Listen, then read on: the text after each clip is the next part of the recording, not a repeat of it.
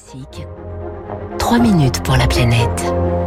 Bonjour Baptiste Gabory. Bonjour Aurélie, bonjour à tous. L'uranium de la colère, c'est le nom du documentaire diffusé ce soir à 21h sur France 5, une enquête sur le chemin de ce minerai indispensable à nos centrales nucléaires, mais qui alimente son lot de pollution du Niger jusqu'à Narbonne dans l'Aude. Oui, l'enquête commence donc au Niger, à Arlit précisément, à proximité d'une immense mine d'uranium exploitée par l'entreprise française Orano, anciennement Areva. Le journaliste Martin Boudot s'y est rendu avec, euh, avec lui plusieurs compteurs pour mesurer le taux de radioactivité dans les rues de la ville. Extrait. 150, 160. Très vite, notre compteur s'emballe. Les radiations proviennent de cette école d'apprentissage. Bonjour. 1400, 1600, 1700, 3000 coups par seconde. Soit 30 fois au-dessus de la radioactivité naturelle. Les murs de l'école semblent irradiés. Les niveaux de radioactivité donc dépassent largement les niveaux naturels, parfois deux, trois ou quatre fois les niveaux de radioactivité de la zone de Tchernobyl, parfois même à l'intérieur des maisons à cause des déchets de la mine utilisés pour la construction des habitations. Martin Boudot. D'un côté, vous avez une pollution classique avec une pollution de l'air, euh, avec euh, les explosions, les poussières euh, vont jusqu'à la ville, et puis vous avez également la, la pollution à la maison parce que les populations se servir de ces, de ces stériles miniers, de ces résidus miniers pour construire leur propre maison et ces résidus sont encore radioactifs. L'enquête se poursuit ensuite en France, dans l'Aude, à 3 km du centre-ville de Narbonne, où se trouve le site de traitement d'uranium le plus important de France.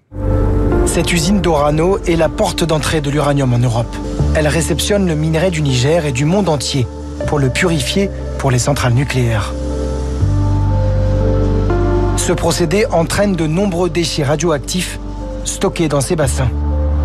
Dans ces bassins, donc plus de 300 000 mètres cubes de résidus de déchets radioactifs sous forme de boue produits par la conversion de l'uranium brut en combustible nucléaire. Dans les anciens sols agricoles qui longent l'usine, ceux rachetés par Orano, on retrouve deux fois plus d'uranium que la normale. Dans l'écorce de frêne du jardin des voisins, il y a 23 fois plus d'uranium que dans les frênes non exposées de la région.